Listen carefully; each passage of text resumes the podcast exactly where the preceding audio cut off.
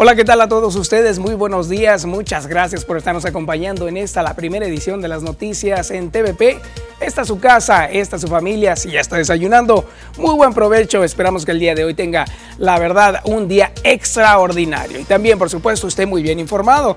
Las formas de comunicarse con nosotros ya las sabes, el 6442042120, el teléfono en el cual usted como siempre puede enviar mensajes y con gusto aquí un servidor Fernando de Aragón y también los demás compañeros estaremos pendientes de recibir aquellos mensajes de reportes, de análisis de la información o algún comentario, incluso felicitaciones con gusto. Estamos aquí abiertos a ello y también Recuerde, tenemos la oportunidad de estar conectados a través de Facebook como las noticias TVP Obregón transmitiendo en vivo esta información. Usted la puede tomar, la puede compartir amigos, familiares, demás personas van a estar enterados de qué está pasando aquí en Cajeme, en Sonora, en México y en todo el mundo. Hoy tenemos bastante información. Queremos también actualizar los eh, números de COVID-19, que por supuesto es importante conocerlos para saber cómo va avanzando esta pandemia y también tenemos datos que han aparecido en los titulares que hoy queremos también compartir con todos. Hoy es un día también especial para la historia de México, que vamos a platicar de ello en un momento más. Tendremos también los deportes con Pocho Insunza, que ya anda por aquí, anda muy tempranito él ya eh, recopilando información para todos nosotros. Y tenemos también una conexión con Joaquín Galás, que en algún momento más se conectará desde algún punto de la ciudad para traernos lo que está pasando las últimas horas. También los especialistas el día de hoy, miércoles, está con nosotros el especialista en economía regional y también el especialista en mascotas. Así que bastante información. Queremos que nos acompañe. Lo invitamos a que se quede. Iniciamos. El día de hoy, en la primera edición de las noticias, TVP. Programa de vacunación avanza de acuerdo a lo planeado. Un pueblo indígena mexicano, San Juan Cancún, se ha convertido en uno de los primeros en desenmarcarse del plan de inmunización contra COVID. Modificarán próximos pisales de la laguna para acceso de personas. Vine a reiterar mi compromiso con Cajeme, dijo Cándido Tarango al salir de la presentación del informe al Cabildo. Esto y mucho más. Quédese con nosotros en la primera edición de las noticias, hoy miércoles 10 de febrero.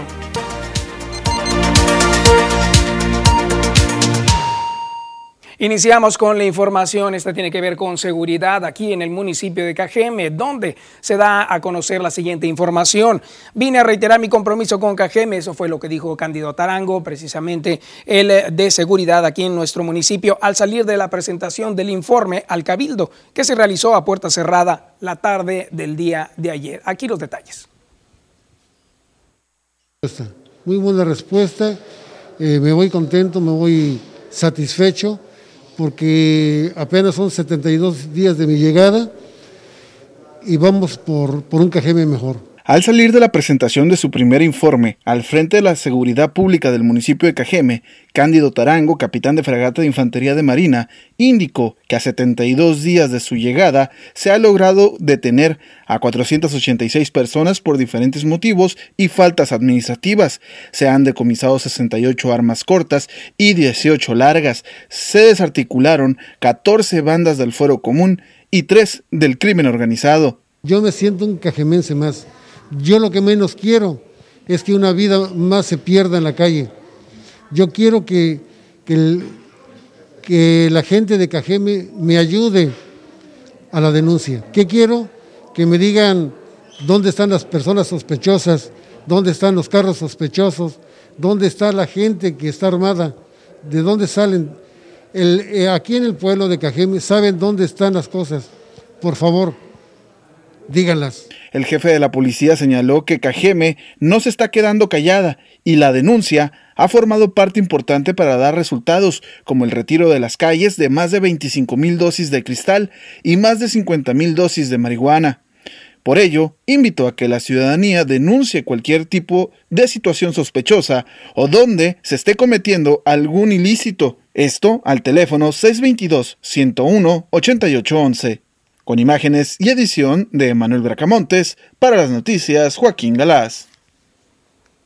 Ahí están los últimos detalles sobre esta reunión del día de ayer. También hubo la oportunidad de entrevistarlo y pudieron escuchar con sus propias palabras la solicitud que está también él pidiendo a todos los ciudadanos la colaboración. Tenemos ahora otra información. Esta también tiene que ver con el municipio. Se trata de los pisales que han causado controversia a través de diferentes mensajes en redes sociales. También algunas manifestaciones de molestia por parte de algunos ciudadanos. Ante eso, se ha hecho una investigación dentro del mismo ayuntamiento y se da a conocer que acuerdan cambios para los, eh, los próximos pisales que se vayan a construir en la laguna de Nainar. Y aquí están más los detalles. Tras la verificación de los pisales que se realizan en la laguna del Nainari por parte de Protección Civil Municipal, el maestro y promotor del proyecto, Antonio Reyes Vázquez, manifestó que se llegaron a varios acuerdos en los pisales que están por construirse. Esto como parte del proyecto de la Galería de Arte al Aire Libre más grande de México, con lo cual se proyecta celebrar los 100 años de Ciudad Obregón y que es realizado desde el 2019 por el artista Francisco Cárdenas Sanguís, el cual contempla ocho pisales y se desarrolla con apoyo de la comunidad. Estuvo el ingeniero Estuvo un chico con bicicleta haciendo piruetas en el pisal, tiraron dos cubetas de agua y por supuesto se resbaló, porque bueno, pues sí, me resbalo yo aquí en el piso. Pero no, se logró concluir y hacer algo que es muy importante. En cada pisal se van a dejar dos metros y medio de, de cada lado de barandal apropiado para que suban gentes adultas, gentes con muletas, niños con bicicleta, con patinetas, y se van a blindar esas partes. No quiere decir que no podamos caminar o andar en bicicleta, se puede, pero para mayor seguridad llegamos a ese acuerdo. En el caso del primer pisal no se va a hacer porque ya está puesta una inversión y una obra de arte ahí. El maestro mencionó que para incentivar el apoyo para la adquisición de material existen 160 metros por 12 disponibles para colocar el nombre de quienes se sumen a la iniciativa. Hasta el momento ya van 17 nombres colocados de 24 que están en espera. Porque esto es de todos, no es de una persona ni de un grupo, sino todos los colectivos, como mencionabas tú, tiene que ver con esto. Queremos cambiarle esa imagen bélica que como ciudad nos han regalado estos desgraciados para mostrarles que somos más los buenos que los malos y que los niños son los más afectados. Con edición de Manuel Bracamontes informó para las noticias TVP, María Celeste Rivera.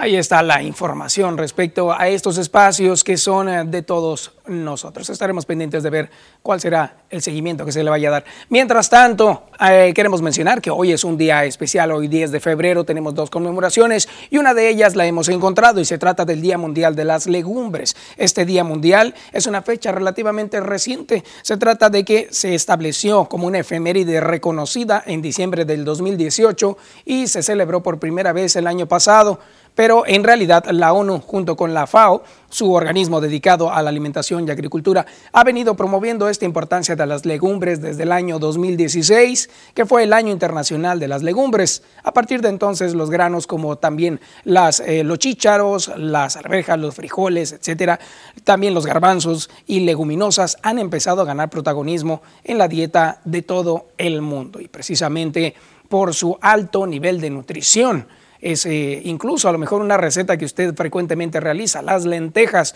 una de las más poderosas para poder tener el eh, cuerpo con todo el sistema inmune que se requiere, además, por supuesto, de las demás eh, especies de, de, productos, pero en este caso se habla también de que los chícharos, los frijoles son grandes fuentes de nutrientes. Y también otro día especial que tenemos eh, que celebrar y es referente a la historia de México. Se trata del Día de la Fuerza Aérea Mexicana. En 1915, Venustiano Carranza emitió el decreto que creó el arma de aviación militar, importante antecedente institucional de la Fuerza Aérea Mexicana. El día 10 de febrero de 1992, un poco más para acá, por decreto presidencial, se establece oficialmente el día como el día 10 de febrero como el Día de la Fuerza Aérea Mexicana. Desde su origen, el ejército y la Fuerza Aérea han sido garantes de la integridad del Estado mexicano. También han sido baluartes en el esfuerzo de velar por la paz, la seguridad interior y la soberanía de nuestro territorio. Además de construir el espacio aéreo nacional, este instituto armado cumple con una vocación social y humanista ante las emergencias y catástrofes naturales que ha padecido nuestra población. Las Fuerzas Armadas son fundamentales para enfrentarlas y también para superarlas, es la información. Y también tenemos que el día de ayer nuestro presidente mencionó que con conmemoración también de la Fuerza Aérea Mexicana, dijo que vamos a llevar a cabo la inauguración de lo que es la base aérea militar del aeropuerto allá en Felipe Ángeles, en Santa Lucía. Es como una primera etapa de inauguración del aeropuerto. Dice que van a aterrizar las nuevas pistas de aviones, tanto de la Fuerza Aérea como aviones de las líneas comerciales, van a bajar en las nuevas pistas del aeropuerto Felipe Ángeles, dijo ayer el presidente. Estaremos pendientes de ver cómo sucede esta acción de conmemoración. Mientras tanto, hemos llegado a la primera pausa. Usted quédese con nosotros, le regalamos aquí la mañana de hoy, vea nada más, desde la plaza principal de Ciudad Obregón podemos tener un panorama extraordinario enfrente del Palacio Municipal. Vea nada más cómo está despejado el cielo, se ilumina el sol hacia el lado oriente de la ciudad y observamos cómo empieza a subir la temperatura. Hoy 8 grados amanecimos, pero seguramente cambiará la temperatura. Ahí está este gran monumento a Álvaro Obregón.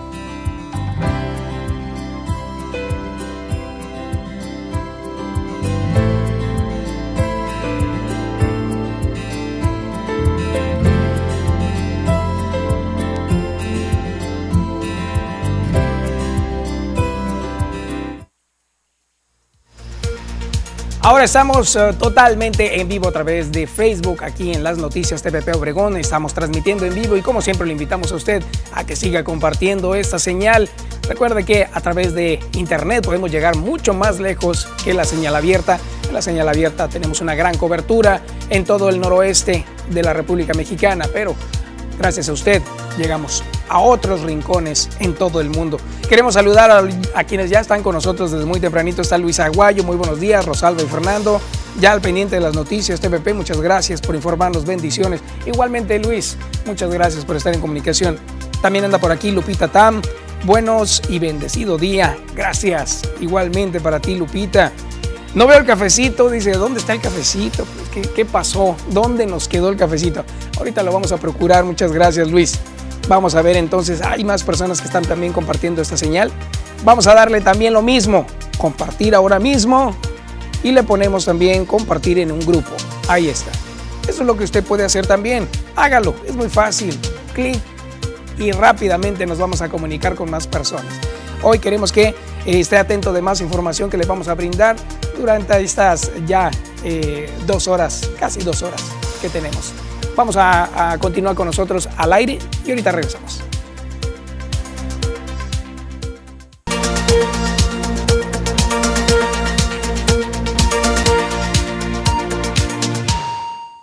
Es momento de conocer qué está pasando en toda la República Mexicana, en el Estado y también en la región a través de los titulares de los periódicos. Estos son dio el informe del órgano interno de control de la Fiscalía y señala que durante el año pasado el total de recursos ejercido por la dependencia fue de 81.34% en adjudicaciones directas, así lo dan a conocer. Veamos ahora al otro periódico, este es el Sol de México, lo encontramos también, dice que baja nivel de presas al mínimo desde el año 96, una escasez de agua para el Valle de México, también el almacenamiento del sistema Kutsamala es de 56.5%, lo que habrá eh, racionamiento, es lo que dice. Tienen que racionar el agua por allá, en la ciudad. Hay que cuidar nuestro vital líquido. Vamos ahora con otra información. Tenemos Excelsior. Este periódico menciona, el ejército siempre será leal al pueblo. Precisamente en el aniversario 108 de la Marcha de la Lealtad, las Fuerzas Armadas no tienen otro interés distinto al defender la soberanía de México, garantizar la seguridad interior y contribuir al programa. Eso fue lo que afirmó Luis Crescencio Sandoval, quien es titular de la Sedena. Vamos con otro periódico, tenemos ahora la jornada. Este menciona que Andrés Manuel López Obrador dijo lo siguiente, ni una coma debe cambiarse a la iniciativa eléctrica. El objetivo es fortalecer a la Comisión Federal de Electricidad y que no se incrementen las tarifas. Se benefició a una minoría con la privatización del sector, eso fue lo que enfatizó. No solo se les tiene que comprar el energético, eso es lo que dijo, sino entregar también los subsidios. Hay pruebas de que la, la pasada reforma se aprobó con sobornos, eso también fue algo de lo que mencionó. Se defiende no solo a la empresa, sino al erario y a la economía popular. Vamos con otro periódico, este es Milenio, dice que abren proceso a Ansira por el lavado de dinero y se queda en prisión. El juez determinó que el empresario seguirá en la cárcel hasta que presente el acuerdo preparatorio en el que se comprometió a devolver los 219 millones de pesos por la compra de agronitrogenados. Vamos ahora con información de reforma. Este periódico pone en su titular que incentiva deserción plan de 4T con Eval. Cuestionan el programa de becarios, alienta a jóvenes a dejar la escuela al recibir más apoyo quienes no estudian. Dice también que cada beneficiario que no estudia y que está en capacitación de aprendiz recibe más dinero que sus pares que sí van a clases. Vámonos con otro periódico, ahora nos vamos aquí al estado de Sonora, tenemos de circulación eh, el Expreso dice que Fiscalía General de Justicia del Estado resuelve crimen de turista austriaco, homicida sentenciado a 45 años de prisión. Eliezer Enrique N. aceptó haber sido el autor material de, lo, de homicidio de este ciudadano europeo de, de nombre Florian Kafka. En diciembre pasado fue el atentado. Vamos ahora con información del imparcial. Pone una noticia que es internacional. Dice que la Unión Europea admite retrasos y exceso de confianza con las vacunas. También la presidenta de la Comisión Europea, Ursula von der Leyen, defendió la estrategia general de la Unión Europea de hacer frente a la pandemia con un plan común de vacunación para sus 27 países. Vamos a conocer qué está pasando en otro periódico también de la capital, El Sol de Hermosillo. Dice que estudiantes organizan colecta para Don Pascual. Es un vendedor de la Universidad de Sonora. El comerciante de botanas y dulces en el campus se ha visto afectado por la pandemia y la suspensión de clases presenciales en la Unison. Vámonos ahora con otro periódico. Este es El Tiempo de Medios Opson aquí en la región arrancan obras en los ocho pueblos yaquis. El secretario de Desarrollo Agrario, Territorial y Urbano, Román Meyer Falcón, se reunió en Bicam con la comunidad yaqui, con lo que se dio el arranque a las obras de infraestructura en los ocho pueblos yaquis. Vámonos con otro periódico también de circulación regionales, Diario del Yaqui. Hay resultados en seguridad, dice Tarango. Además de la disminución en los delitos del foro común, como los robos, se han desarticulado al menos a 14 bandas delictivas, tres grupos del crimen organizado. También aquí en el municipio, 486 personas detenidas en 72 días. Fue lo que dijo, ya lo mencionamos al inicio. Tenemos ahora esta información en este portal Síntesis Noticias. Menciona que alto costo la improvisación en seguridad pública, lo dice Ricardo Burs en una entrevista para este portal. Menciona que en materia de seguridad los números hablan por sí mismos y no es solamente el olor a pólvora con el que la improvisación ha dejado a Sonora, sino el olor que despiden las fosas encontradas en Cajeme y en todo el estado. Fue algo de lo que dijo para una entrevista. Vámonos ahora con información de este portal que usted ya conoce. Es el portal de casa en el cual va a encontrar mucha de la información que acabamos de ver en este momento y que también por supuesto vamos a desglosar en unos minutos más. Dice una noticia, algo lógico que se veía venir con el cambio en el código naranja en Cajeme, lo dio a conocer Jesús Nares Félix. El presidente de la Canaco en Cajeme calificó el acuerdo al que llegaron durante la reunión del gabinete municipal COVID flexibiliza la movilidad, hace que la población no se aglomere. Es algo de lo que comentó y que por supuesto en un momento más le vamos a comentar a usted para que lo tenga bien informado. Ahí en este mismo portal podrá ver los programas totalmente en vivo. Recuerde, hay información, entretenimiento, hay clima también y muchos detalles de todo lo que usted necesita saber. Entre www.tvpacifico.mx. Vamos entonces a una pequeña pausa. Al regresar, más información para usted. Quédese.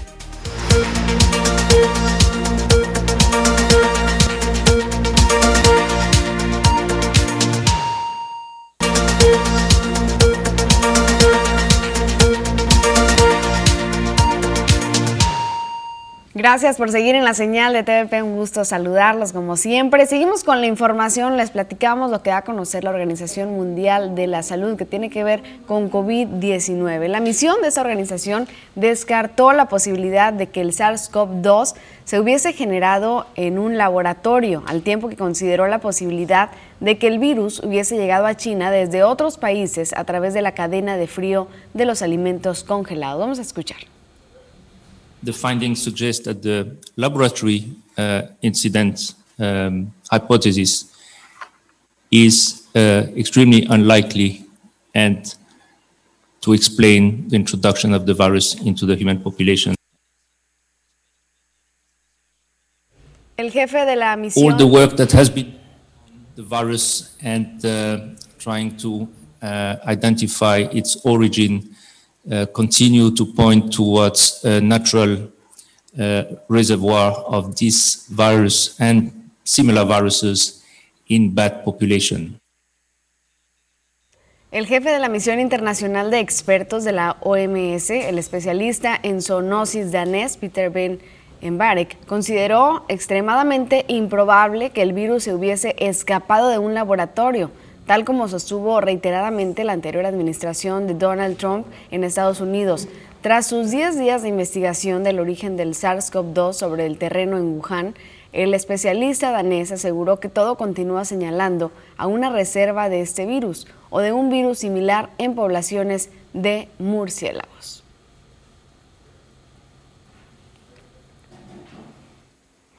Así están los detalles que han brindado hasta el momento a nivel internacional. Estaremos pendientes de ver qué más resultados, mientras las investigaciones continúan. Vamos ahora con otra información. Esta tiene que ver con el pueblo indígena mexicano llamado San Juan Cancún, que se ha convertido, dice, en uno de los primeros en demarcarse del plan de inmunización federal contra el COVID-19. Interesante información. Veamos de qué se trata.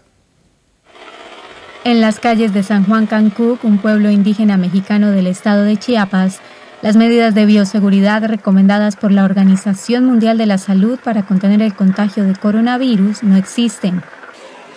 Asimismo, la posibilidad de que alguno de sus más de 40.000 habitantes se vacune es baja, debido a que sus pobladores, mayormente mayas celtales, dicen tener miedo a enfermarse, pues allí solo se han reportado tres casos de COVID-19 desde el comienzo de la pandemia. Antonio García y Sebastián Santis son solo algunos de los habitantes de este poblado que considerarían no vacunarse ante posibles riesgos. Eh, más que nada la gente, pues ellos no quieren la vacuna porque puede eh, traer efectos también. Muchos hablan de que, que no es buena la vacuna, ¿verdad? El alcalde del municipio, José López López, informó que el pueblo en asamblea ha rechazado vacunarse contra la COVID-19. De esta manera, por el sistema de usos y costumbres con los que se rigen algunos pueblos indígenas, el municipio llegó al acuerdo de que en San Juan de Cancún no se llevará a cabo la campaña de inmunización contra la COVID-19. Tampoco permitirán que se instale un módulo de vacunación. Contrario a lo que vive San Juan de Cancún, en Chiapas, uno de los estados más pobres del país, hay alrededor de 8.000 casos y casi 700 muertos. Y mucho peor está la situación en la nación, que se acerca a los 2 millones de contagios y los 170.000 fallecidos por COVID-19. Ahí está la información directamente desde este estado, Chiapas, que eh, anteriormente había estado en color verde y ahora está en color eh, naranja. Ahí estaremos pendientes, por supuesto, de ver qué está pasando. Mientras tanto, tenemos una pequeña pausa, regresamos, no se vaya. Conoce lo nuevo que Tribuna tiene para ti. Tribuna y Paper, para que estés más informado al momento. Te llevamos las noticias hasta tus dispositivos móviles. Suscríbete a nuestro periódico digital y recibe tu primer mes gratis. Para más información visita nuestro Facebook, Tribuna Sonora, o contáctanos a suscripciones arroba tribuna.com.mx. Tribuna te informa.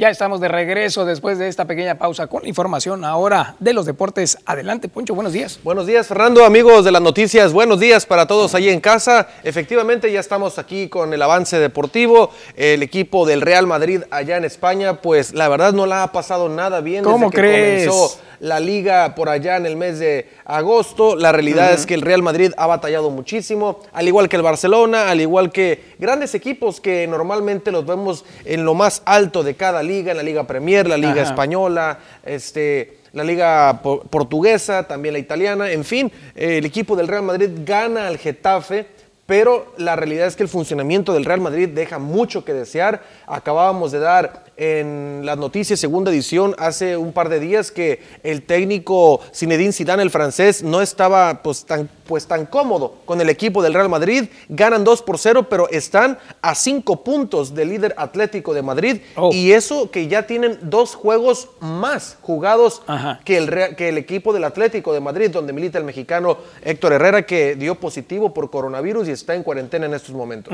Bueno, no le tocó entonces participar de plano. No, yo eh, con el Real Madrid yo creo que eh, el, el Zinedine Zidane va a terminarse yendo de la institución. ¿Tú porque, crees? Sí, ¿Sí? porque yo creo que es lo más sano Ajá. y necesita una reestructuración el Real Madrid, pero muy profunda. Hay muchos jugadores que yo creo que ya cumplieron un ciclo en el Real Madrid, que ya muchos de ellos ya ganaron eh, pues tres veces, cuatro veces la Champions. Ya no, no los veo tan motivados como para Oh, querer ganar. ok, ok, ya Entonces, te entendí. siempre traer elementos nuevos que quieran vestir la camiseta blanca. y Bueno, querer- genera competencia. Sí, claro, por supuesto. Y querer ganar el título de la Champions, ¿no? Vestido de Claro. blanco, ¿no? Ah, bueno, está interesante entonces el análisis. ¿Y ahora qué estamos viendo? A Joaquín Soria, ¿Cómo? que ya hizo oficial. El mexicano ya es oficial. Va a jugar con los Diamondbacks de Arizona. Este eh, mexicano que estaba en la agencia libre junto a Roberto Zuna, eh, Sergio Romo, Oliver Pérez, pero ya encontró equipo. Los Diamondbacks de Arizona le ofrecieron un contrato que lo vincula por un año con la institución de los D-backs de Arizona ahí en Phoenix. Y estaremos viéndolo vestido con su octava franela en grandes ligas.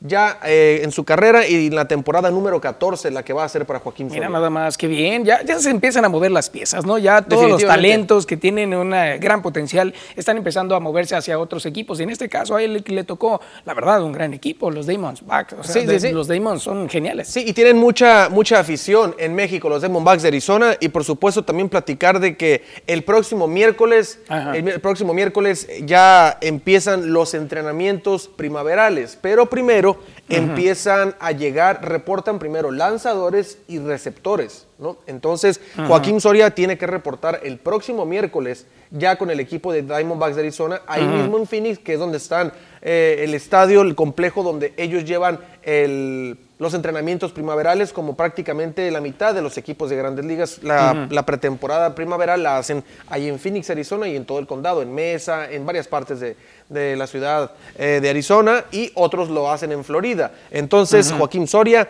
ya es un hecho, ya lo hizo oficial el equipo de Qué. Diamondbacks de Arizona que va a, vestir la camiseta y tendrá que reportar con el equipo lo más pronto posible, que es el miércoles 17 de febrero, cuando lanzadores y receptores van a empezar. O sea, a ya reportar. prácticamente, prácticamente en la próxima semana. Siete días ya. Y, y sabemos eh, ahí cómo fue la negociación, eh, cu- a cuánto estamos hablando, digo, ya entrando el chisme, ¿no? Eh, son alrededor de, es un año y alrededor de 6 millones de dólares lo que le ofrecieron a Joaquín Soria. Por un año me parece bien. Está bien. Eh, es- para Muy empezar, eh, no es un jugador que ya haya estado mucho tiempo con el equipo Diamondbacks. De hecho, es la primera ocasión que va a vestir esta camiseta. Ujú. Lo hemos visto con la, la primera vez con el equipo de los Reales de Kansas City. Lo hemos visto también con el equipo de los Atléticos de Oakland, con el equipo de, que es el equipo de donde viene, Cerveceros de Milwaukee. Bueno, ha estado en diferentes equipos, Ujú. pero ya lo vamos a ver entonces con los Diamondbacks. Yo creo que fueron como cinco y medio, 6 millones de dólares. Me parece bien lo que va a ganar Joaquín Soria, porque te digo, también ya es un jugador longevo que si quiere ganar más, Claro. como dicen los otros equipos, demuéstrame esta temporada y te vuelvo a firmar. Por tanto, el próximo año. Entonces, yo creo que Joaquín Soria por ahí anda rondando el contrato que le dieron para el, Ujú. este 2021, que ya va a empezar el día, ya lo dijo también Grandes Ligas, el día primero de abril va Ajá. a comenzar la temporada. Ah, muy bien. Eh, oye, ¿será alguna situación que estén eh, todos coincidiendo o es un análisis ya realizado, estipulado, que digan que no van a ser por dos años, mejor por uno nada más y a ver cómo funcionas? ¿Eso No, es no, algo que está eh, sucediendo actualmente? Pues Ayer mira, nos mencionabas de uno. ¿no? Sí, exactamente, de Yadier Molina, efectivamente, pero el receptor boricua. En este caso, yo siempre he visto que cuando realmente el jugador la rompe, como dicen en el argot deportivo, que el jugador hace un gran trabajo, que demuestra grandes números, eh, le terminan dando ese- esa opción para Ajá. que juegue la siguiente Pero sí temporada. ha sucedido entonces Sí, muchas y, veces. eh, de que te le doy por un año por mientras a ver cómo funcionas y si no te doy eh, mate, ¿no? O sea, o sea sí, ha sucedido. Es- juegas el año y, ellos analizan los números y dicen, oye, me gustó, de hecho Claro. nos sorprendió, pues órale, les dan, le dan la opción de que se quede para la 2022. Entonces, esa cláusula que decía depende de tus números, ellos más o menos ponen un estimado de números, el jugador dice, va, y si, como dicen por ahí, la rifa, pues le dan ese, ese, cumplen, pues. en Claro, es como darle unos estándares de calidad y también Sí. para mejorarse a sí mismos y buscar Así siempre es. el triunfo. Entonces es, es interesante ¿eh? y, que, y que suceda ¿no? frecuentemente un contrato con ese tipo de cláusulas motiva muchísimo a Por un supuesto, jugador. ¿no? Motiva, Entonces, motiva. Dices, me- ya tengo la oportunidad de quedarme el otro año. Eso le pasó a Sergio Romo con el equipo de los mellizos de Minnesota. Pero eh, los mellizos le dijeron, ¿sabes qué? Ah, nos gustó tu rendimiento, pero eh, no nos alcanza el dinero, necesitamos retener a Nelson Cruz, etcétera. A Nelson Cruz le dieron un año más y 13 millones de dólares y Sergio Romo pedía creo que como 4 qué millones nada más por el otro año. Claro. Y decías, bueno, pues está bien. Entonces, por no hacerle válida la opción de esa cláusula, le terminaron pagando a Sergio Romo 750 mil dólares. Entonces, Joaquín Soria tiene la oportunidad de que si no quiere Diamondbacks tenerlo para el Ajá. 2022, le van a tener que pagar, según la cláusula, lo que diga el contrato, una cifra de 500, 600, 700 mil dólares para ya finiquitar, Finiquitar. el contrato. Así es. Mira nada más. Bueno, ahí está el mundo de las negociaciones y ya pues prácticamente están entrando todos los jugadores potenciales Poco a a, las poco se va acercando ligas. la gran carpa. La gente pregunta, Poncho, ¿cuándo va a llegar la, las grandes ligas? Ya se acabó la Serie del Caribe, se acabó el ciclo del béisbol invernal mexicano y por supuesto ya, ya la gente empieza a ver el ayuno beisbolero y pues Claro. ¿cuándo empiezan las grandes ligas? Ya lo hizo oficial Grandes Ligas, que es el primero de abril, pero ojo, el sindicato de peloteros está teniendo una negociación con Grandes Ligas. Si esa negociación no se llega a dar de la mejor manera para ambas partes, va a empezar el, el sindicato de peloteros a quererse ir a huelga o recorrer. Oh, mira nada más. Como el año pasado, ¿no? Con el tema de la pandemia. Híjole, cuánta información. Oye, Así ¿tienes es. más detalles? A las 8.40 estaremos con toda la información. Ojo, es la fecha tentativa para que dé inicio el béisbol de, la- de las grandes ligas, la gran carpa, pero cuidado porque allá se maneja diferente el asunto. Si Claro. los jugadores no están conformes con ciertas cosas que diga Rob Manfred, el comisionado de grandes ligas, y los dueños de los equipos, no hay béisbol hasta que se llegue a un acuerdo. Wow, qué interesante. Bueno, pues para tener más detalles al respecto. Ahí estaremos con toda la información. Antes de que te me vayas, mira nada más lo que pasa.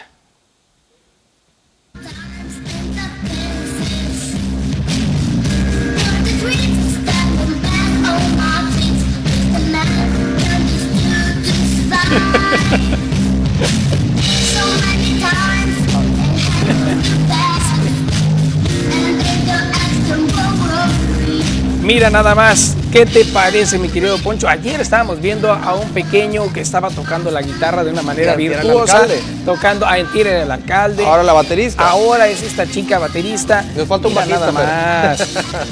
¿Qué tal? Resulta que esta pequeña pues se ha vuelto viral porque ella está prácticamente posicionada en la batería y además escuchando su propio beat y la canción y sigue todo el ritmo de la canción y la canta. ¿Cómo ves? Y otro buen clásico, ¿eh? Otro buen clásico. Otro buen clásico, ahí está la pequeña de baterista. El ojo del Mañana tigre. pasamos al bajista y después armamos la banda ya, ¿Quién va a ser? Yo creo por Porfirio va a ser. El vocalista ¿no? va a ser Fernando Aragón. El vocalista voy a Porque ser yo. Fernando Aragón, usted quizá no sabe, pero fuera del aire canta. Ah, claro. eso- yo tengo que vocalizar eh, cada vez que eh, vamos a entrar al aire, así que cantamos. Y con esta chiquilla ya tenemos una banda completa, ¿no? Está el alcalde como guitarrista. ¿Pero tú qué vas a hacer? pequeño, yo voy a ser el manager de la banda. Ah, qué astuto, señor productor. ¿ya ves? Rosalba, ¿tú qué vas a hacer? Ah, dice que va a traer los chilaquiles, dice Rosalba. El que trae el alimento. eh, va a ser Ponchito. ¿Qué tal? Patrocinados por Poncho van a ser, por supuesto. Y la apuesta que ya quedó, la apuesta del. Super Bowl. La, apuesta de la NFL, la cual pues no, no se ha visto todavía reflejada por aquí en esta Ey, hay que aclarar que el señor Fernando Aragón dijo que sean el viernes porque pues saben más ricos. Ah, bueno, saben más rico los viernes porque sí, son como que agarras más tiempo. Entonces, ¿qué, qué de esta Esa semana, no pasa, señor Castañeda. Ah, eso. Pregunta. Ya está preguntando aquí el señor productor. ¿Cómo ven? Bueno, pues ya vimos un video de redes sociales y también ya comprometimos a Poncho. Entonces vamos a una pequeña pausa. Regresamos.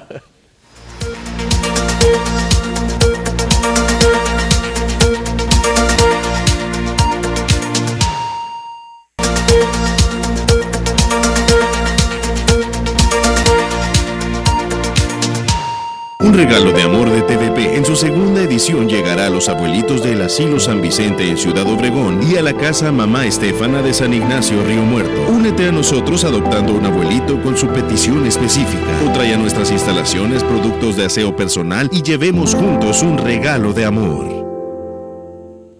Estamos a solo dos días de poder llevar este regalo de amor a los abuelitos y ustedes no pueden quedarse sin esta oportunidad de poder ayudar, de poder dar ese regalo de amor. Todavía tenemos cartitas de los abuelitos y abuelitas de estilo San Vicente y mamá Estefan, así que vengan a TVP por esta cartita y cumplan ese regalo de amor o bien artículos de, de, aseo, de higiene personal para ellos. Vamos con más información que tiene que ver con las medidas de COVID-19, como algo lógico que ya se veía venir con el cambio de color en el código de rojo a naranja en Cajeme calificó el presidente de la Cámara Nacional de Comercio en el municipio el acuerdo llegado durante la reunión del Gabinete Municipal COVID la noche de este lunes, derivadas del cambio de riesgo en la localidad de máximo riesgo alto en cuanto al número de contagios en Cajeme.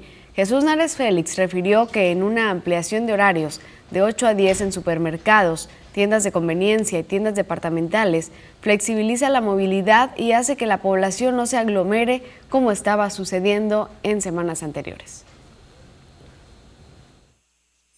Aquí eh, había unas cosas que no eran muy congruentes, por ejemplo, decían que no tenían, por ejemplo, farmacias que abren hasta más tarde, que no pueden vender cierto tipo de productos, solo productos de, medicina o, productos farmacéuticos.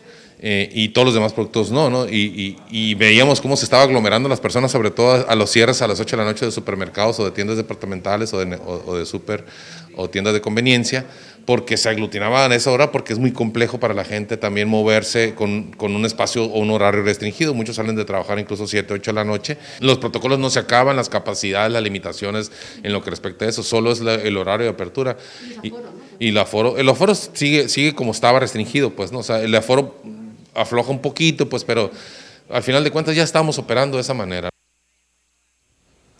Ahora vamos con más información que usted nos ha estado brindando a través de la red de comunicación WhatsApp. Aquí está el 6442042120, donde estamos directamente allí. Ahí está, mire, está apareciendo, directamente conectados para que usted de inmediato mande sus mensajes. Ya tenemos algunos que con gusto queremos compartir. Se habla de que, por favor, dice por acá, espero que nos apoyen desde febrero del año 2018 esta persona dice que hizo un reporte del alumbrado público que se encuentra en la calle Dominicos entre Jesuitas y Boulevard Las Torres, esto en la colonia Las Haciendas. Está mencionando esta persona que desde ese entonces a la fecha continúa la situación igual, es decir, que el alumbrado no está funcionando en ese sector, calle Dominicos entre Jesuitas y Boulevard Las Torres, ahí en las Haciendas. También nos escriben y nos dicen buenos días, por favor para que nos apoyen para reportar un drenaje tapado que está por la Cárdenas entre Allende e Hidalgo, número 155 y un socavón, dicen que cada rato pues caen los carros, dice por favor vengan y arreglen, ya tengo rato reportando, Leti Durán López es quien pone esta denuncia. Muchas gracias y buenos días también para ustedes. otro mensaje dice que coincide con el anterior sobre la falta de alumbrado en el fraccionamiento de los encinos. Tenemos desde marzo del año pasado, está mencionando esta persona, que no tienen luz en toda la colonia. Por favor, si pueden pasar este reporte. Ah, claro, con mucho gusto aquí estamos mencionándolo entonces. Alumbrado en la colonia, dice por allá, fraccionamiento Los Encinos. También nos están reportando aguas negras en Valle Dorado por la calle Trébol, esquina con 5 de febrero. Dicen, ya tenemos el mes, es una pestilencia y un foco de enfermedades. La señora Marichuy nos escribe.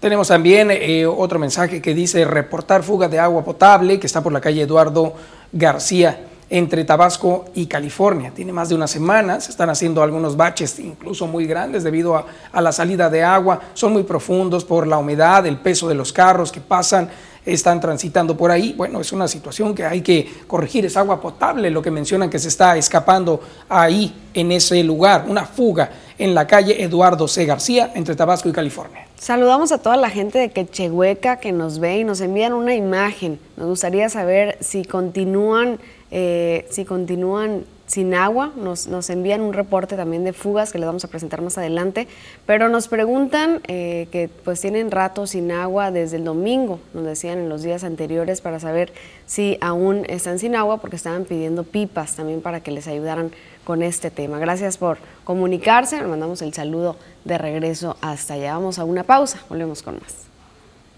Regalo de amor de TVP en su segunda edición llegará a los abuelitos del Asilo San Vicente en Ciudad Obregón y a la casa Mamá Estefana de San Ignacio Río Muerto. Únete a nosotros adoptando un abuelito con su petición específica. O trae a nuestras instalaciones productos de aseo personal y llevemos juntos un regalo de amor.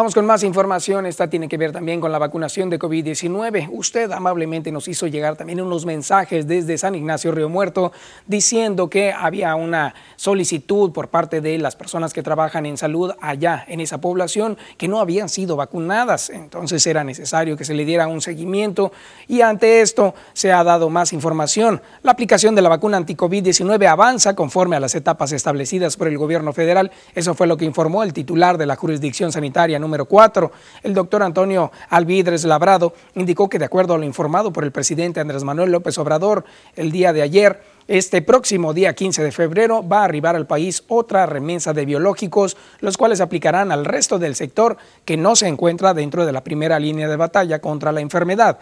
Prácticamente dijo que ya se inmunizó a quienes se encuentran directamente atendiendo a pacientes con COVID, por lo que sigue en este momento es empezar con el resto del personal de salud que se desarrolla en otras áreas. Alvidres Labrado respondió así ante los cuestionamientos de personal del sector salud de allá de San Ignacio Río Muerto, quienes manifestaron que aún no estaban siendo inmunizados contra esta enfermedad.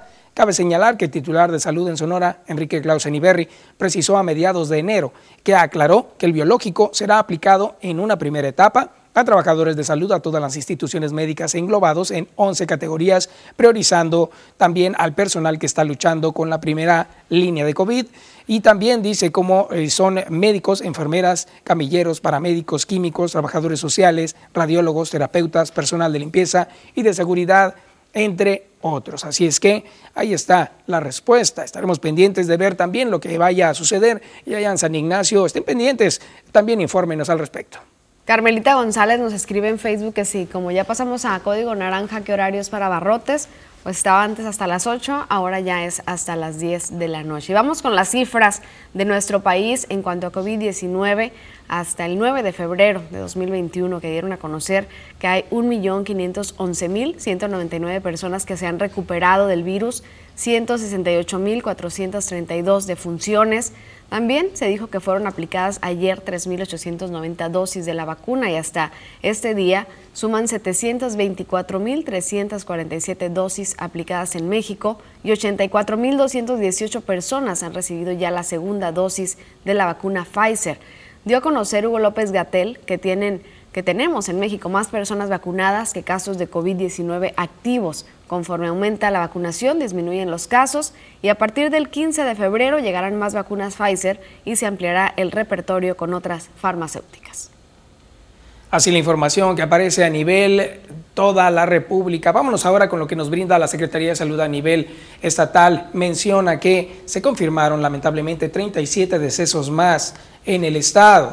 También menciona que se registraron 110 nuevos casos de COVID también en todo el estado. Entre ellos podemos mencionar que en eh, las defunciones se encuentra Hermosillo con tres, Caborca tres también, Guaymas dos, Empalme también, dos de Nogales, dos de Cajeme, dos de Cananea, dos de Agua Prieta, dos de San Luis Río Colorado, dos de Navojoa, dos de Guatabampo, uno de San Pedro de la Cueva, Echojoa y Cumpas. 24 de las personas fallecidas eran derechohabientes del IMSS, 9 de la Secretaría de Salud y 4 del ISTESON. Se acumularon, ahí está viendo usted la cifra, 5.358 personas lamentablemente que han muerto por COVID-19. También tenemos el caso de los confirmados, es el acumulado 63.654, el caso de los recuperados son 57.277. De los 110 casos nuevos por COVID-19, 55 son mujeres y 55 son hombres. Tenemos 63.000, como ya lo dijimos, 654. De los nuevos pacientes, 71 son residentes de Hermosillo. 11 de Cajeme, 11 de Navojoa, 5 de Guaymas, 3 de San Ignacio Río Muerto, 2 de San Luis Río Colorado, 2 de Guatabampo, 1 de Chojoa, Nogales y Caborca, 1 también en Baviácora y en Cumpas. Así es como se ha dado a conocer por parte de la Secretaría de Salud y ha reiterado infinitas veces también el eh, secretario acerca del cuidado y por supuesto la protección para evitar tener más contagios. Estamos en una situación, el código se ha movido, pero esto también depende mucho del comportamiento de nosotros. Vamos a una pequeña pausa, no se vayan, regresamos. The Pool Conquista. Para cada día o para algún evento en especial, viste con estilo impecable, cómodo y elegante. The Pool Pacífico, presentes en las principales ciudades de Sonora y Sinaloa. Visítanos en nuestra nueva dirección, Jackie Esquina con Miguel Alemán. The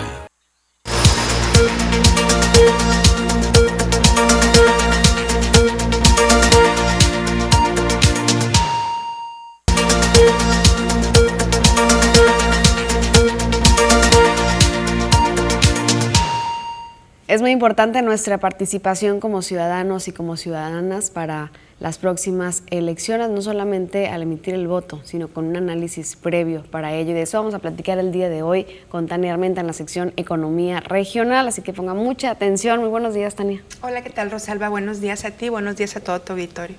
¿Cómo podemos nosotros participar? ¿Cómo podemos, eh, pues no solamente hacer la participación habitual, sino subir de nivel?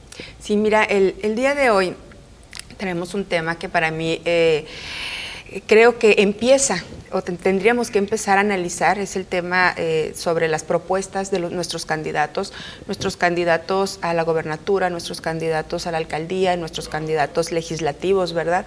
Entonces estos temas normalmente nosotros cuando se nos van a acercar de alguna forma, a todos los ciudadanos se nos van a acercar, vamos a tener la oportunidad de tener a legisladores, a eh, eh, candidatos a legislativos cerca de nuestras colonias, en nuestras redes sociales, en nuestros trabajos, etcétera de, cierta forma vamos a tener eh, cierto contacto. Eh, recuerda que ya no va a haber aquellas campañas políticas masivas donde eran los candidatos inalcanzables, que se paraban arriba de un templete y no había forma de interactuar con ellos. Eh, este año es un año muy especial y creo que lo tenemos que aprovechar significativamente por el tema de, que los vamos a tener muy cerca, muy en corto. Tania, ¿cómo debe, ¿cómo debe actuar la ciudadanía? Por ejemplo, hay personas que dicen, yo no soy partidista, a mí no me gusta que ni vengan a, a mi casa a tocarme, que ni me llamen tienen esa oportunidad de estar cerca y a veces dicen, no, yo decido no, cerrar las puertas. ¿Cómo se debe actuar en ese eh, sentido? Eh, eh, si cerramos las puertas, realmente le estamos, estamos frenando nuestro propio desarrollo, estamos frenando nuestro propio futuro. Entonces yo creo que lo más importante aquí es involucrarnos, pero involucrarnos de una forma inteligente.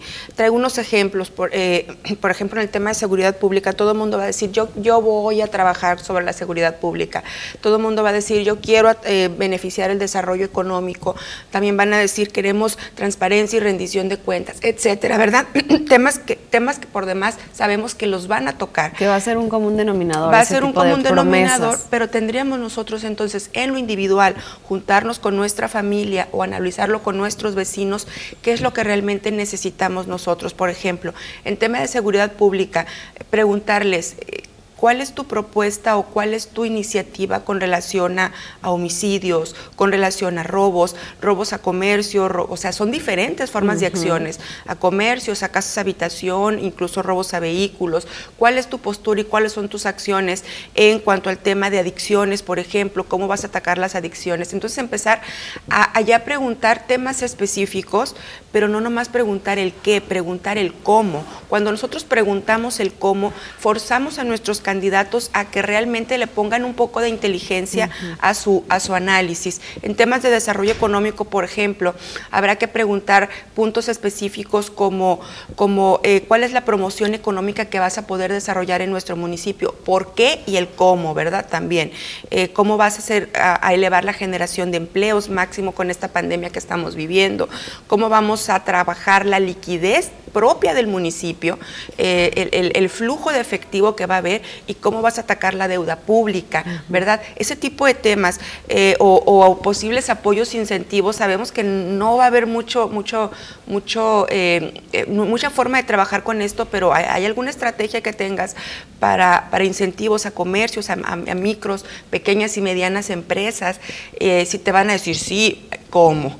El cómo es bien importante. Entonces, yo creo que estas acciones las tendríamos que analizar ya, es momento de empezar a reunirnos, a hacer reuniones con nuestras familias eh, en, lo particular y decir de de qué padecemos en esta, en esta zona o en esta comunidad y cuáles serían las preguntas específicas para cuando vengan nuestros candidatos. Eh, estar preparados con un pliego petitorio, estar preparados con una lista de preguntas inteligentes donde les podamos empezar a interactuar. Si nosotros elevamos nuestro nivel de participación ciudadana, lo que vamos a hacer es elevar nuestro nivel de candidatos y eso es lo que buscamos, elevar nuestro nivel de candidatos. En el tema, por ejemplo, de transparencia y rendición de cuentas, también preguntarle acciones específicas sobre la vinculación con, la organización civil, con las OX, con cuál va a ser el tema, el tipo de, vinculación, eh, qué tipo de acceso a la información pública vamos a tener como ciudadanos, qué tipo de, lucha contra la corrupción eh, se va a ejercer en, el municipio o dependiendo del tipo de, candidato, pudiera ser también en tu legislatura o pudiera ser en tu gobierno, ¿verdad? Entonces, sí son, son muchas, muchos temas que te tendríamos que analizar eh, no va a ser la misma problemática, eh, por ejemplo, en el oriente que en el poniente de la ciudad, no va a ser la misma problemática en el sur o en el norte del, estado. Entonces sí tendríamos que analizar muy bien qué es lo que estamos padeciendo, qué es lo que nos está adoleciendo, qué preguntas básicas vamos a hacer.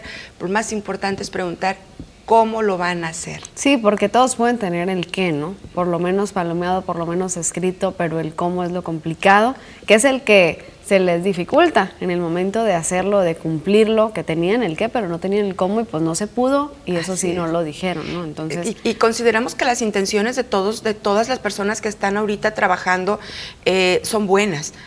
Partimos, vamos a partir de que las intenciones son buenas. Solo habrá que eh, presionar un poquito para que empiecen a buscar o hacerse de un equipo inteligente de manera tal que les empiecen a decir el cómo. Eh, a veces creemos que podemos hacer algo, pero realmente no se puede. Entonces, si sabemos que no se va a poder o que va a ser muy difícil, que no sea tu, tu, eh, bandera de propuestas, ¿verdad? Entonces, eh, e, esta, forma, esta forma de trabajo, yo creo que si nosotros como ciudadanos iniciamos a elevar nuestro nivel de participación, eh, vamos a llamarle nivel de participación política, no necesariamente partidista, no tenemos que ser simpatizantes de ningún partido político, pero sí tenemos que tener una responsabilidad eh, con nuestra propia comunidad o una responsabilidad con nuestra propia familia y una responsabilidad con nuestros propios hijos. Así es, muy importante poder tener este análisis cuando tenemos, tengamos esta oportunidad de enfrentarnos hacia alguna persona que busca eh, pues ser candidato en algún momento de las próximas elecciones, poder hacer estas preguntas. Y también cuando se tienen aquí en estos espacios, ¿no? Actualmente estamos teniendo a corte directo los viernes a las 10.30 de la noche, estamos teniendo el noticiero también los viernes a las 11.15 de la mañana a través de redes sociales. Y es una oportunidad también para que el público conozca un poco más de la persona que está aquí enfrente y que quiere contender hacia algo, para que conozcan cómo piensan, un poco más de su vida familiar, y, más de lo que hay dentro de la persona, ir más a fondo, más allá de una respuesta, sino analizar al personaje. Exactamente, yo creo que esta, estas elecciones van a ser muy características, la gente ya no busca partidos, la gente tiene que empezar a analizar a la persona, eh, los resultados que ha dado la persona, tendría que ver las intenciones y la solvencia moral también de la persona, ya no estamos eh, hablando de partidos políticos, creo que eso ya quedó atrás, pero, pero como ciudadanos tenemos que responsabilizar muy bien de nuestro análisis y de las respuestas que nos van a dar eh, nuestros futuros candidatos. Muy interesante y muy cierto. Tania, ¿dónde te encontramos? Nosotros estamos en NASA Incubadora, actualmente por la calle Sinaloa, número 128 Sur. Excelente, muchas gracias. Tania Armenta con nosotros en la sección Economía Regional. Con esto vamos a la pausa, pero volvemos con más.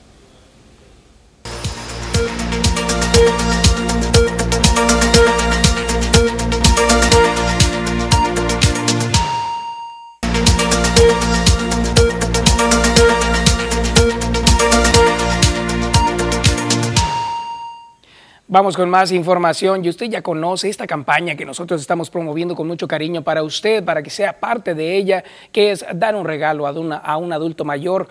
Es algo que nosotros buscamos que sea un beneficio pequeñito. Aquí hay muchas cartas de los abuelitos que han hecho llegar y que usted puede venir por una de ellas y recogerla. Pero también queremos hablar el día de hoy con alguien que es un experto acerca de las mascotas y nos va a hablar primero del beneficio que tiene una mascota para un adulto mayor y también las mascotas que ya son adultas mayores. Hablamos con usted, Marco Antonio Valdés, ¿cómo está? Hola, ¿qué tal, Fer? Muy buenos días. Buenos días todos allá en casita. Un abrazo para todos los abuelitos, para todos los, para toda la gente de la tercera edad que nos está viendo.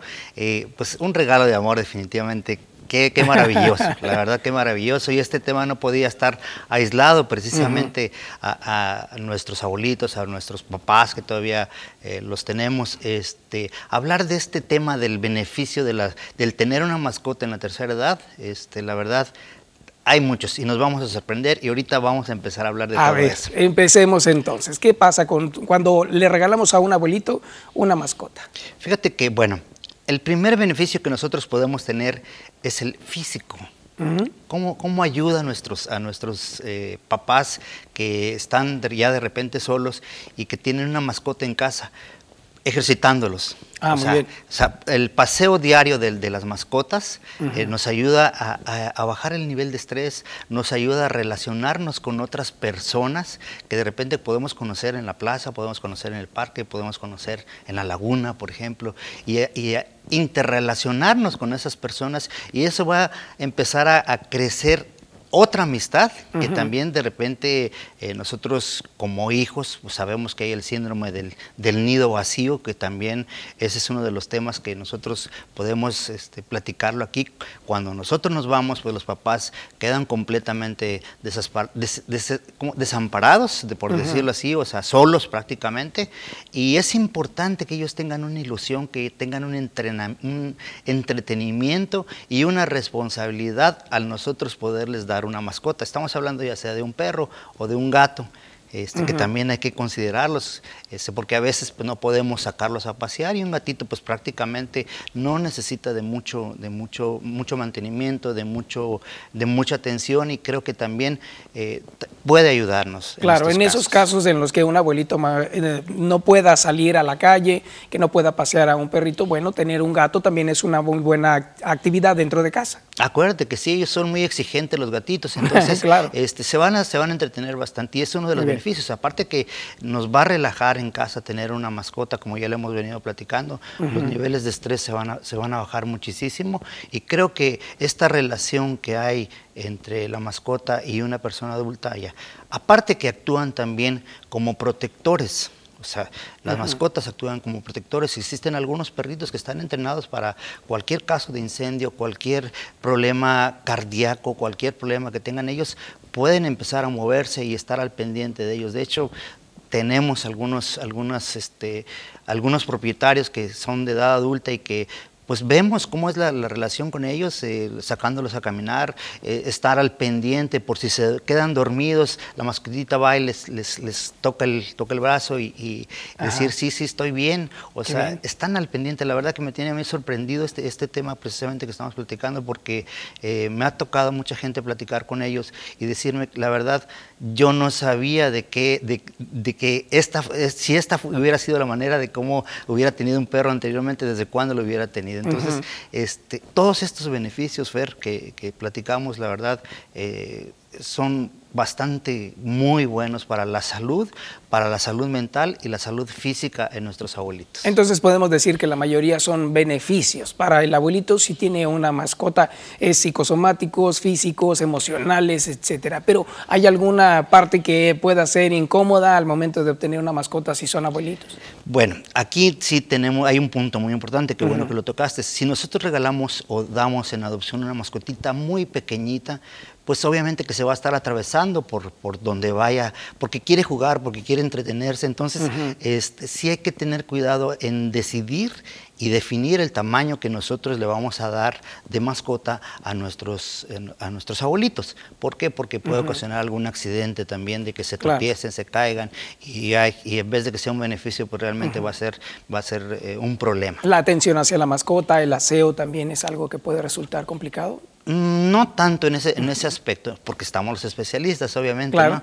pero sí este, tener, yo le recomiendo que no sea un cachorrito de raza pequeña, y si es de raza pequeña, que ya tenga por lo menos un año ah, de edad, que ya está un poquito más tranquilo, que puede eh, hacer un poquito más eh, de caso en, algunas cosas, eso les va a beneficiar. De hecho, hay una experiencia por ahí de una perrita que se le regaló a una persona de, de un año y medio y la verdad se ha comportado increíblemente con ella, cuidándola siempre, este, extrañándola siempre, nada más no está con ella. Entonces hay una relación, te digo, porque ya nosotros no estamos prácticamente todo el día en casa y pues las mamás y los papás se quedan solos y pues ahí con ellos se ponen a platicar prácticamente. Oye, fíjate qué te parece esto, voy a hacer esto de comida, me voy a entretener en esto, voy a salir. Entonces prácticamente son sus confidentes y hay una estrecha relación con ellos. Claro, ¿no? Incluso no solamente con los perritos. En el caso de mi mamá, le encanta platicar con sus gallinas, ella las ve a sus patos también y platica con ellos y prácticamente es una actividad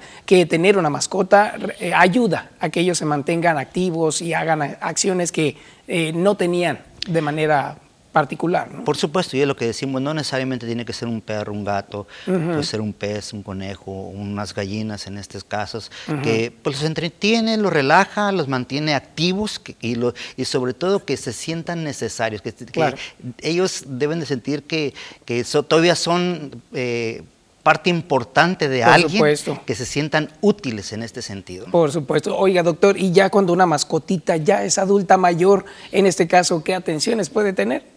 Bueno, ahí es, algo, sucede algo muy chistoso, ¿no? Eh, muchas veces crecemos y las mascotas, ustedes saben que a los 12, 15 años, pues ya son, ya son adultos. Entonces, este, pues van de la mano prácticamente, ¿no? Se conocen tanto que ya nada más se levanta el señor a tales horas, lo está esperando para, para salir a caminar y ver este, qué es lo que necesita realmente la mascota. Hay perritos que obviamente ya su, su, actividad va disminuyendo a partir de los 8 o 9 años, como uh ahorita, que pues ya prácticamente se la llevan todo, todos los días dormidos, algunos, ¿no? La mayor parte del tiempo. Entonces, nada más oyen llaves y sí salen corriendo, para eso sí están, muy, muy, activos. Entonces, todo depende también de, de, la edad y la etapa en que vayan este, pasando las mascotas y obviamente nuestros abuelitos. Muy bien, bueno, entonces eh, más adelante podría hablarnos más de ese tema que es interesante, el que estén los eh, perritos ya que son más eh, viejitos, cómo cuidarlos. Vean nada más este que nos acaba de llegar, doctor, alguien atento también a las noticias, nos envía este cachorrito que estamos viendo en este momento y menciona en su mensaje, buenos días, con respecto a las mascotas, yo tengo un perro muy pequeño, hace un mes que falleció mi esposo, está muy triste. digo que también los perritos son como nosotros. Ahí está, este perrito está muy aprensivo en este momento. Veamos la carita de tristeza porque falleció el esposo de esta persona y el perrito está triste. Eso pasa, el vínculo se rompió. Exactamente. Igual, este, pues le mandamos un abrazo a la señora y, tiene usted ahora sí que un, buen entretenimiento, un spa en su casa para, para atenderlo, para mitigar un poco las penas. De hecho, también conozco a otra persona que falleció, su esposa, y este con quien ha compartido y le ha ayudado muchísimo a, desahogar tantas penas y el, y el dolor, es precisamente su mascota. La verdad que sí, sí, sí, qué bueno que, que, lo tenga y que le esté ayudando en casa, eso es muy importantísimo. Claro. y estamos a sus órdenes, cualquier lo que se le ofrezca, de verdad, este, con muchísimo gusto. Si necesita una consulta, no se la voy a cobrar. Venga con nosotros, nosotros le vamos a ayudar. ¿Dónde, ¿Dónde doctor? Estamos en Petan Grooming, por la Tetaviata entre Tabasco y Tamaulipas, y nuestra sucursal en Casablanca, Boulevard Colina Real y Antonio Caso. Los esperamos. Ahí está, qué maravilla y qué bonito tema. Doctor, muchas gracias por platicarnos acerca de esto. Muy sensible, muchas gracias y que tengan excelente día. Igualmente, doctor, gracias. Ahí está la información, también algo que usted ha preguntado a través de las redes sociales. Con gusto compartiendo para todos ustedes por parte del profesional. Vamos a una pausa, regresamos.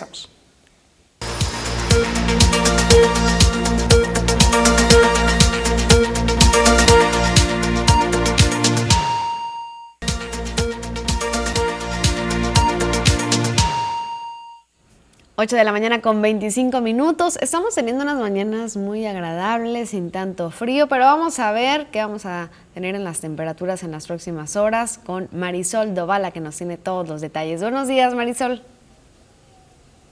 Hola, ¿qué tal? Buenos días, Rosalba. Te saludo con mucho gusto ya mitad de semana y yo lista con toda la información que tiene que ver con el pronóstico del tiempo. Te escuchamos. Adelante, compañera. Gracias. Iniciamos viajando por nuestra nación para conocer las temperaturas actuales. En algunos puntos importantes de nuestro país, vea usted esta mañana Tijuana amanece con 11 grados centígrados, mayormente soleado. La misma condición de cielo para Chihuahua, pero con 10. El termómetro para Durango baja hasta llegar a un solo dígito, 8 grados, el sol en todo su esplendor. Y en el sur del territorio nacional, Acapulco Guerrero con 23, 17 para Oaxaca, 21 para Tuxtla y Mérida, Yucatán llega a los 24 grados. Nos concentramos en nuestro estado. Viajemos por Sonora para conocer también las temperaturas actuales en los diferentes sectores, comenzando como siempre con Abojoa, que este miércoles ya mitad de semana nos registra 9 grados mayormente soleado, 10 grados para Ciudad Obregón, 11 para Guaymas y 9 para Hermosillo, Sonora. Los siguientes días, ¿qué es lo que tendremos las próximas jornadas en Abojoa en cuanto a las temperaturas y las condiciones de cielo? Para el día de mañana, valores mínimos de 9 grados, la máxima alcanzará los 26. Ya para el fin de semana, mínimas que se mantienen en los 9, la máxima alcanza los 30 y para la próxima semana valores mínimos de 7, máximas de 25, predominan las condiciones de cielo mayormente soleado, nubosidad pronosticada para domingo y el lunes de la próxima semana. Ciudad Obregón, viajemos también para conocer el resto de la semana, el día de mañana, jueves, valores mínimos de 8 grados, máximas de 26, ya para el fin de semana, mínimas de 8, máximas de 30 y la próxima semana valores mínimos de 6 grados, abríguese bien, la máxima alcanzará los 25 hagamos un recorrido rápidamente por Guaymas para conocer también los siguientes días, las temperaturas y las condiciones de cielo, que es lo que tenemos el día de mañana. Mínimas de 12, máximas de 23 y ya para el fin de semana, para que lo considere muy bien, valores mínimos de 13 grados, máximas de 24 y ya para el lunes de la próxima semana, valores mínimos de 13, máximas de 22, predominando el cielo mayormente soleado, escasa nubosidad para domingo y el lunes de la próxima semana. Por último, la capital Viajemos por Hermosillo para conocer también los siguientes días, qué es lo que tenemos el día de mañana, valores mínimos de 7 grados, máximas de 27, el sol en todo su esplendor. Y el fin de semana, valores mínimos de 8 grados, máximas de 28. Y para el domingo tenemos pronosticada escasas precipitaciones. Pasemos ahora rápidamente a conocer la fase lunar que esta se mantiene como cuarto menguante. La salida de la luna se registra a las 6 con 27 minutos y la puesta a las 17 con 14 la salida del sol. Esta mañana de miércoles, ya mitad de semana, a las 7 con 1 y la puesta a las 18 con 8 minutos. Rosalba, hasta aquí el reporte de esta mañana de miércoles. Excelente reporte, como siempre, Marisol. Muchísimas gracias y seguimos en contacto. Gracias a ti, que pases un excelente día. Bonito miércoles para ti. Con esto nosotros vamos a la pausa. Regresamos con más. Nunca fue tan fácil verse bien. Ana Armas Hairdresser. Actitud hacia la belleza. Un lugar que entiende lo que quieres y cómo eres. Ana Armas Hairdresser. Profesionales que van de la mano con las mejores marcas del mundo. Ana Armas Hairdresser. Tu mejor experiencia en belleza.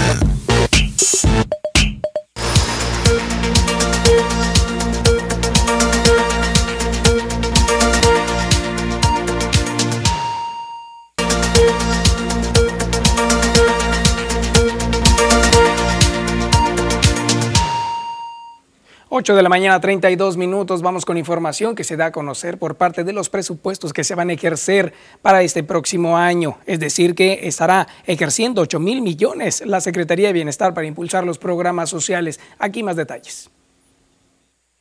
Durante el presente año, el Estado de Sonora contará con un presupuesto de 8 mil millones de pesos, que en su mayoría serán destinados para continuar impulsando programas sociales como el de adultos mayores, jóvenes estudiantes y menores con algún tipo de discapacidad, lo anterior fue dado a conocer por Jorge Taí Bringas, quien explicó que actualmente la entidad se beneficia a 96 mil estudiantes de preparatoria, se otorgan 190 mil apoyos para adultos mayores y 22 mil para niños y niñas con alguna discapacidad.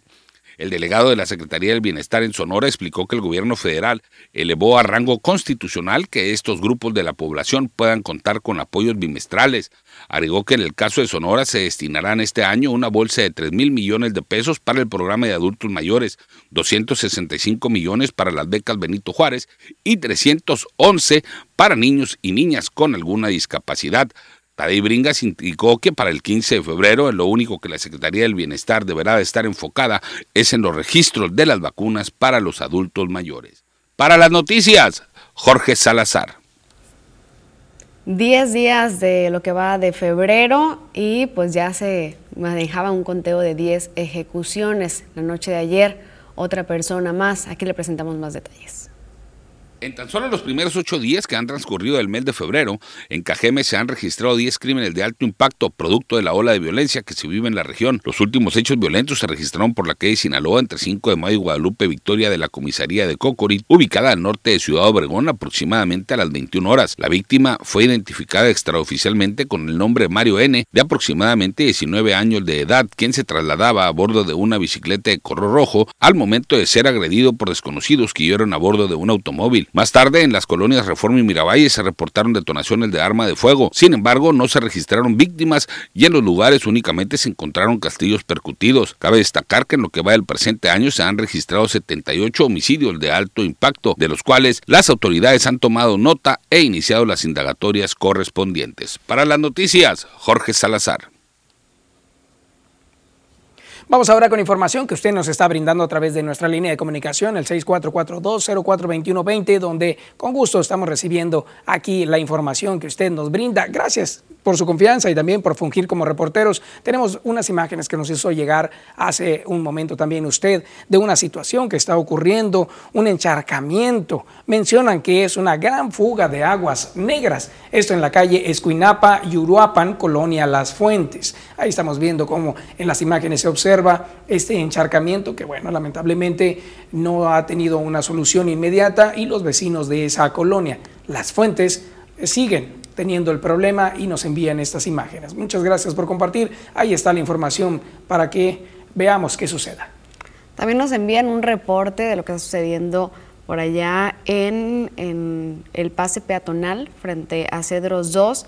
Dicen que están bloqueando la banqueta e impidiendo el pase precisamente, que es la misma persona que quería tumbar el árbol por allá en Cedros 2 y los vecinos nos envían precisamente este reporte de lo que estaba sucediendo en días anteriores. Y también el día de ayer circulaba un video que, donde decían que, donde se veía que estaban subiendo los troncos a una camioneta y bueno, estaremos investigando qué pasó con este tema, en qué quedó, porque aún pues, se ven este tipo de situaciones y tenemos este tipo de reportes con los vecinos. Vamos a tratar de comunicarnos si nos pueden enviar el comité de vecinos algún mensaje a nuestra línea de WhatsApp para ponernos en contacto con ustedes para hablar al respecto. Así es, gracias a ustedes por estar haciendo este reporte. El cuidado también de nuestros espacios es algo necesario. Otro mensaje que nos hacen llegar dice drenajes tapados en la calle Margaritas entre jazmines y algodones. La colonia Machi López es donde nos envían el mensaje. Y también otro mensaje que eh, está debajo dice, buenos días, feliz cumpleaños a mi madre Rosario Galindo Escalante, Dios la bendiga, que recientemente cumplió años, así que señora Rosario Galindo, una felicitación enorme. Gracias, gracias por comunicarse con nosotros también a quienes están a través de Facebook, nos están dejando sus comentarios. Por acá tenemos el comentario de Roberto Soto, saludos desde Pueblo Yaqui, gracias por comunicarse, así como Elsa Orduño y Mike Medina Serna, como siempre. Gracias, ahí están en comunicación y compartiendo la señal. Usted también lo puede hacer si está en Facebook también, póngale compartir y de esa manera estamos llegando a muchas partes en todo el mundo. Ah, otro mensaje que acaba de llegar en estos momentos dice por acá unas fotografías de un encharcamiento. Eh, se ve muy grande. Ahí estamos de nueva cuenta. Es un reporte que realizan los vecinos de la colonia Fobiste 2 dice que está atrás de los edificios. Ya han hecho varias veces el reporte y lamentablemente no tienen seguimiento. Repetimos entonces la dirección. Vean nada más este encharcamiento. Dice que es en la calle Jesús García, Yotancawi atrás de los edificios que están por la calle Jesús García. Hay varios edificios del Fobiste 2, pero este en particular, este encharcamiento está detrás de los edificios que están sobre la Jesús García. Esa es la información que nos están brindando. Y bueno, gracias por compartir también las imágenes. Estaremos pendientes de ver qué sucede. Vamos a una pequeña pausa, no se vaya. Más información al regreso.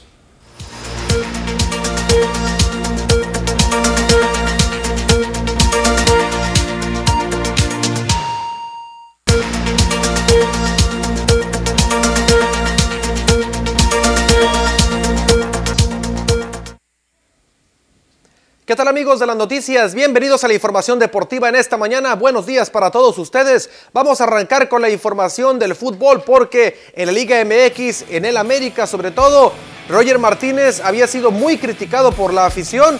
Vamos a ver si en este proceso con el señor Solari puede ganarse a la afición metiendo goles y por supuesto dando grandes actuaciones con el América. Además, Tigres ya se prepara para el partido de mañana en punto de las 7 de la mañana frente al Bayern Múnich en lo que será la final del Mundial de Clubes y el Real Madrid que gana pero no convence en la Liga de España.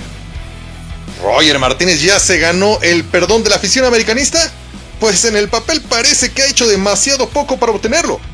Para nadie es secreto que el colombiano ha querido abandonar el nido desde hace poco más de un año. Lo peor, la manera en que se ha paseado en la cancha para hacer ver a la directiva su inconformidad Desvergüenza que tuvo su cúspide en la final que América perdió con Monterrey en el Apertura 2019. Hoy, Roger se quedó en el equipo y ya lleva dos goles entre los poderosos Puebla y Juárez, mismos que el colombiano ha festejado con sendos mensajes para sus detractores al llevarse las manos a las orejas para escucharlos. Tan pobre es la producción goleadora de Roger que ya está solo un gol de igualar su mejor marca de tres tantos, la cual consiguió en el Clausura 2019 y Apertura 2018. Así que, ¿de verdad pensará el colombiano que con dos goles en cuatro partidos que ha entrado como suplente ya está listo para considerarse como figura americanista? Él dice que había un fuera de lugar bastante largo. Y mira, tiene razón. El equipo de los Tigres de la Universidad Autónoma de Nuevo León estará jugando el día de mañana la final ante el Bayern Múnich en lo que será entonces la final del Mundial de Clubes. El equipo del Bayern Múnich tratando entonces de coronar un sextete, como le llaman por allá, buscando los seis títulos del 2020. Hay que recordar que este torneo se jugaba en diciembre por cuestiones de pandemia, se tuvo que jugar en este mes de febrero, pero van a enfrentar a los Tigres de la CONCACAF, representante de México. Por otro lado, el equipo del Real Madrid sigue ganando, pero no convence el accionar de este equipo, la poca capacidad de fabricar goles, además